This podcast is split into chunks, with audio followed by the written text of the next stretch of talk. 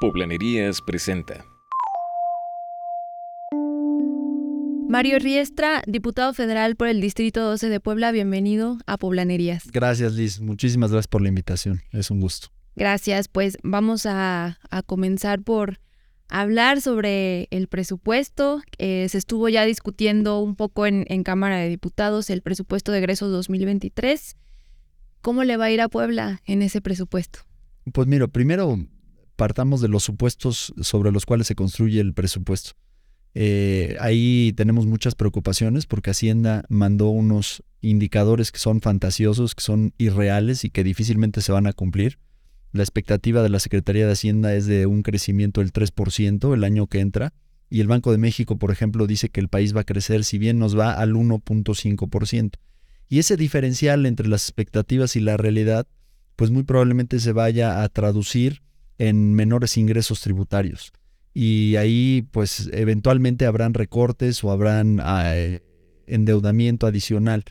Eh, eso de entrada nos preocupa porque también, por ejemplo, la inflación hoy en día está en el 8.5%, la canasta básica está por los cielos, eh, muy alta en dos dígitos, y Hacienda dice que vamos a tener una inflación del 3.2%, va a ser irreal.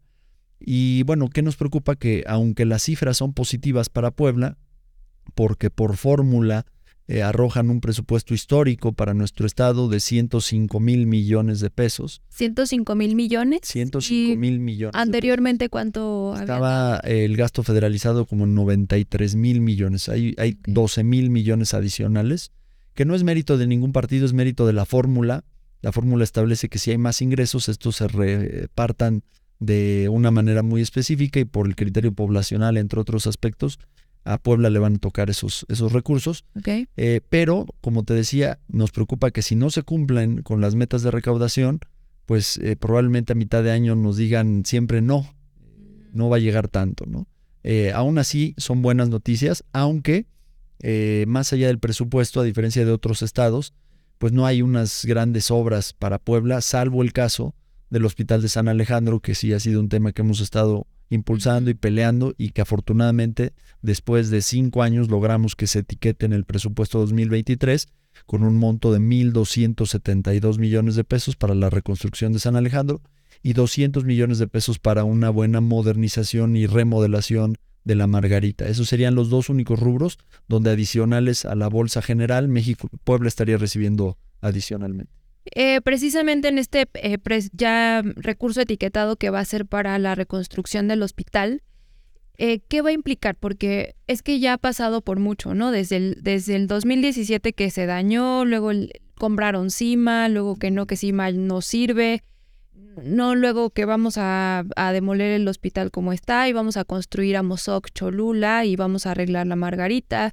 luego no, ya no nos alcanza. Entonces, con ese recurso que está etiquetado, qué van a hacer para suplir eh, en parte el Hospital San Alejandro, pero también si se van a construir estos nuevos hospitales de los que se han hablado, que es Cholula y Amozoc, y qué va a pasar con la Margarita. Pues lo dices muy bien. Eh, logramos un paso en la dirección correcta, pero no se ha ganado la guerra. ¿Por qué? Porque San Alejandro tenía una, un tamaño muy importante, era el hospital más grande de Puebla, era el hospital civil más grande de todo México, tenía 415 camas de hospital. Ahí se atendía hasta el 60% de la derechohabiencia del IMSS en todo el estado de Puebla. Ahí nacían 30 poblanos todos los días, probablemente muchos de los que estemos aquí o de los que nos vean hayan nacido en ese hospital tan importante. Y se cumplen cinco años eh, de su ausencia. Y los recursos que logramos conseguir, eh, pues apenas nos van a permitir recuperar 180 de esas 415 camas. Seguimos teniendo un déficit muy importante. Eh, por eso la relevancia, la urgencia de seguir impulsando el proyecto integral que contempla, por supuesto, las 260 camas del Hospital de Amozoc en este predio de 35 mil metros cuadrados que ya donó el ayuntamiento, y la otra interrogante que estamos poniendo sobre la mesa va a ir el director general del IMSS, E. Robledo, probablemente el 6 de diciembre está agendada su comparecencia ante la Comisión de Seguridad Social, de la que formo parte, porque le queremos preguntar, oye, tienes un terreno que costó 417 millones de pesos en Cholula, que se conoce como CIMA, 6 hectáreas, eh, en un lugar de muy alta plusvalía y el terreno está ocioso cuando tenemos grandes necesidades hospitalarias en el estado. Eh, entonces, hay algún proyecto por ahí que se nos ha compartido de, de, construir ahí oficinas, pero yo soy de la idea de que lo prioritario no son las oficinas, lo prioritario son las, camas, de hospital. Y Puebla hay que recordar que aún recuperando el San Alejandrito, por decirle de una manera más a Mozoc, seguiría teniendo un déficit muy importante todavía. Según el propio IMSS, eh, deberíamos de tener una cama de hospital por cada mil derechohabientes. Ese es su estándar de calidad. En Puebla, por el sismo y por falta de inversión y por otras muchas variables, tenemos apenas 0.4 camas por cada mil derechohabientes. Entonces tenemos un déficit muy importante, más o menos de 900 camas. Cuando esté funcionando San Alejandro, que no va a ser de un día para otro, cuando esté funcionando Mozoc, vamos a recuperar 440 de esas 900 camas que nos faltan, pero vamos a seguir teniendo un boquete muy importante. Al presidente le gusta mucho compararnos nuestro sistema de salud con el de Dinamarca. En Dinamarca tienen 2.6 camas por cada mil habitantes. Aquí ni vaya, ni la sexta parte tenemos. Y ahora, ok, está el recurso ya para el siguiente año, pero entonces, como tú dices, no vamos a tenerlo de un día para otro. ¿Cuándo? O sea, el IMSS también, ustedes han solicitado información de cuándo van a estar listas o cuándo de alguna forma se puede empezar a despresurizar un poco la margarita, porque pues lo vemos y también las atenciones en las clínicas que ya no, ya no soportan eh, toda la atención que se daba en San Alejandro y que pues es insuficiente. Pues nosotros hemos estado ahí insistiendo y efectivamente la Margarita ya no da de sí. Era una casa, por poner un ejemplo, que tenía una capacidad de 10 habitantes y ahorita viven ahí 40, pues es normal, está fallando. Eh, por eso la urgencia de llevar a cabo las inversiones, porque los elevadores fallan un día sí y otro también. Una de las dos calderas está ya permanentemente apagada. Las tuberías han sufrido fracturas eh, y como yo les expresaba incluso en tribuna, es el único hospital en el cual llueve al interior de los quirófanos, ¿no? Eh, las cosas están mal. Y en San Alejandro hemos venido evidenciando y desenmascarando cada una de las mentiras que nos han venido diciendo desde el gobierno federal. La más reciente, el director general del IMSS, Zoe Robledo, expresó que se iba a iniciar la reconstrucción en octubre. Ya pasó todo octubre, ya vamos a la mitad de noviembre y esta no ha iniciado. Un servidor envió un oficio solicitando el proyecto ejecutivo al IMSS para conocerlo y preguntando las fechas en las que estaría iniciándose la obra y concluyendo. Y la respuesta es por demás eh, enigmática porque nos dicen que todavía no hay un proyecto ejecutivo y que van a iniciar la obra a finales de este año. Esa fue una respuesta oficial. Por escrito. Así es. No tienen todavía el proyecto ejecutivo. Lo, de principios de octubre es la respuesta. Nos expresan que lo están trabajando con la escuela de la FES Acatlán de la UNAM y que esperan iniciar la obra a finales de año. Entonces, estos elementos nos preocupan mucho porque no se trata, como bien lo mencionas, de iniciar la obra, se trata de recuperar el hospital. Y entre el inicio de la obra y su inauguración todavía van a transcurrir entre 18 y 24 meses. Así que puede estar en riesgo en que en todo el sexenio del presidente Andrés Manuel López Obrador a pesar de las carencias y la ausencia de San Alejandro, no se inaugure un solo hospital del IMSS en Puebla, lo cual sería verdaderamente gravísimo. Porque previamente el hospital pues ya tenía un déficit ¿no? de, atención y bueno, en general toda la red hospitalaria en México ya tenía una, un déficit eh, antes del presidente. ¿Y a qué voy con esto? Cuando fue el sismo y, a los, no sé, 15 eh, días vino quizá el presidente Peña Nieto a Atlixco y ahí él se comprometió a que antes de que terminara ese año, o sea, porque era algo irreal, se vio así, era septiembre, y que antes de que terminara el año iba a estar el nuevo San Alejandro. ¿Y qué pasó? Se compró esta instalación de CIMA cuando Enrique Dojer era el delegado. Ahora nos dicen que ya no funciona y lo que mencionas, ¿no? De, que la, para oficinas pues tampoco sería algo prudente ni, ni necesario. Pero entonces, ¿qué va a pasar con va a haber un castigo con esas decisiones. O sea, eh, desde el IMSS están tomando, porque no costó dos pesos, ¿no? el presupuesto para comprarlo era arriba de 500 millones. Entonces, ¿qué pasó con ese dinero y por qué ahora no tenemos unas instalaciones encima que pudieran ya ser eficientes hoy en día? Pues mira, hay mucho ruido en torno a la decisión de la compra de CIMA. Yo mismo lo he hablado con el director general y hay mucho ruido, pero la realidad es que no hay ningún tipo de investigación ni auditoría que señale que las cosas se hicieron de manera inadecuada.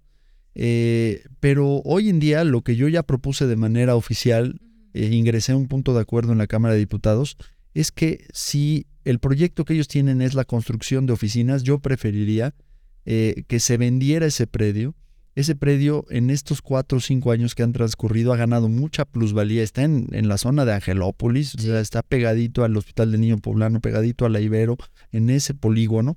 Y algunos especialistas me han dicho que probablemente hoy su valor ya casi se haya duplicado porque lo compraron en precio, en un buen precio, en un precio económico, 417 millones de pesos, y hoy si lo venden en 800, el IMSS haría una buena... ¿Y hay, y hay alguna, em, digamos, como respuesta positiva de, ese punto Estamos todavía a la espera, pero créeme que el 6 de diciembre que comparezca Zoe Robledo, ahí le vamos a reiterar la pregunta. Muy bien. Bueno, eh, ahora, bueno, ya hablábamos igual de, de, esta, de este recurso que se va a dar para el mantenimiento de los, de los demás hospitales y la creación de nuevos. El gobernador recientemente reconoció que pues que sí, el recurso hace falta, pero que el IMSS sí tiene lo necesario para echar a andar en los hospitales justamente de, aquí de Puebla. Eh, ¿Qué opinión tienes acerca de eso? Pues mira, eh, yo creo que el gobernador ha sido sensato en las decisiones que ha tomado. Eh, yo particularmente celebro el que no haya firmado el convenio con IMSS Bienestar en el estado de Puebla, porque hay que reconocer que todas estas carencias del sistema de IMSS en Puebla pues no le darían eh, la posibilidad de atender a toda la, población abierta como lo están haciendo en otros estados. Entonces yo creo que fue una decisión correcta por parte del gobierno del estado porque hoy el sistema de salud poblano está mejor que el del IMSS en Puebla hay más camas en el Hospital General del Sur, en el Hospital General del Norte, en el de Cholula, en el del Niño Poblano, en el de la Mujer, de los que tiene disponibles el IMSS. Entonces, en ese sentido, eh, vemos con buenos ojos esa señal. Yo creo que es preferible seguir Puebla administrándose a sí misma.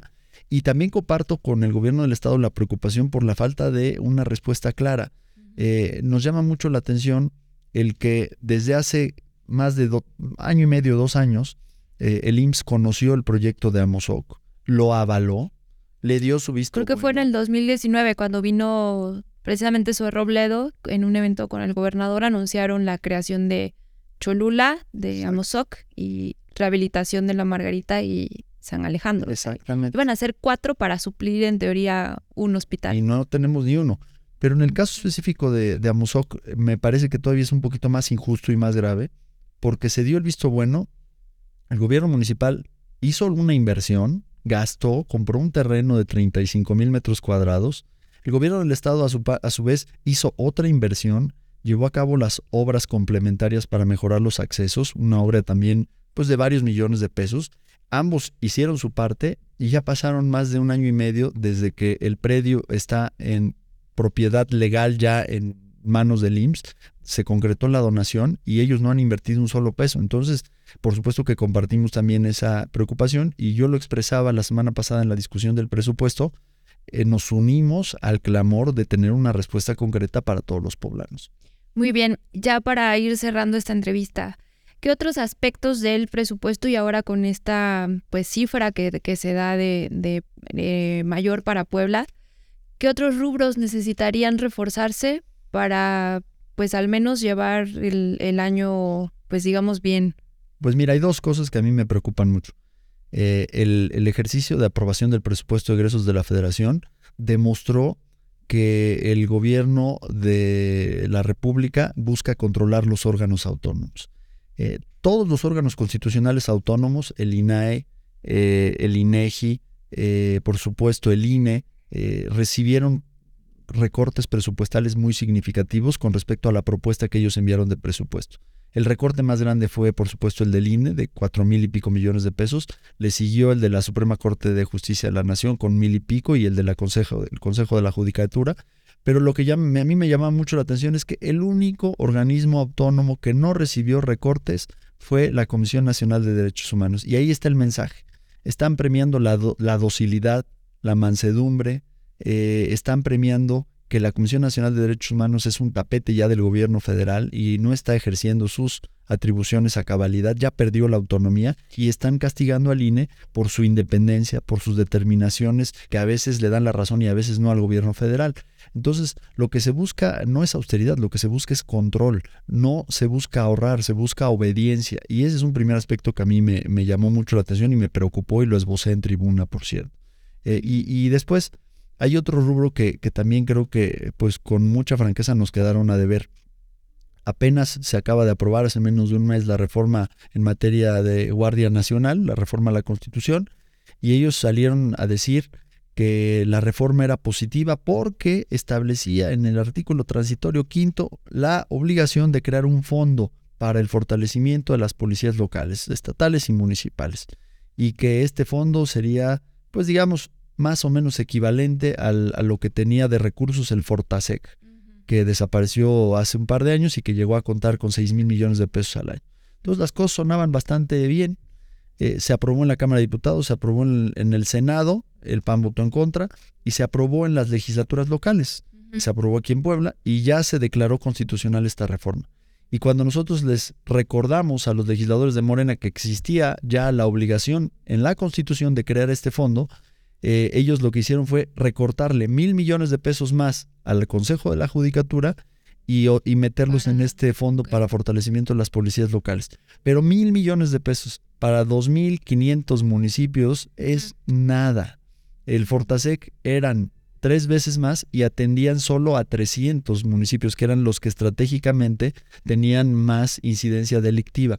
De tal suerte que yo creo que le quedaron a deber a los municipios poblanos la ciudad de Puebla recibía 93 millones de pesos al año y con esto va a recibir muy poco. Eh, más o menos como cuánto sería. Estamos haciendo los cálculos porque todavía no hay reglas de operación, pero si reciben 5 millones de pesos va a ser mucho. Ok, bueno, ya para finalizar, eh, esta pregunta va a ser en cualquier ámbito, cualquier escenario que tú quieras contestarlo. ¿Qué le hace falta a Puebla? Puebla le hace falta muchas cosas. Eh, le hace falta vida de barrio, le hace falta un mejor transporte público, que caminemos más, que tengamos más zonas arboladas, que podamos sentirnos seguros para hacer ejercicio, eh, que nos traslademos con una cultura eh, que no priorice el automóvil, pues a pie o en bicicleta. Y yo creo que eso nos haría disfrutar y vivir más nuestra ciudad. Muy bien. Mario Riestra, muchas gracias. Muchas gracias por a ustedes por la invitación.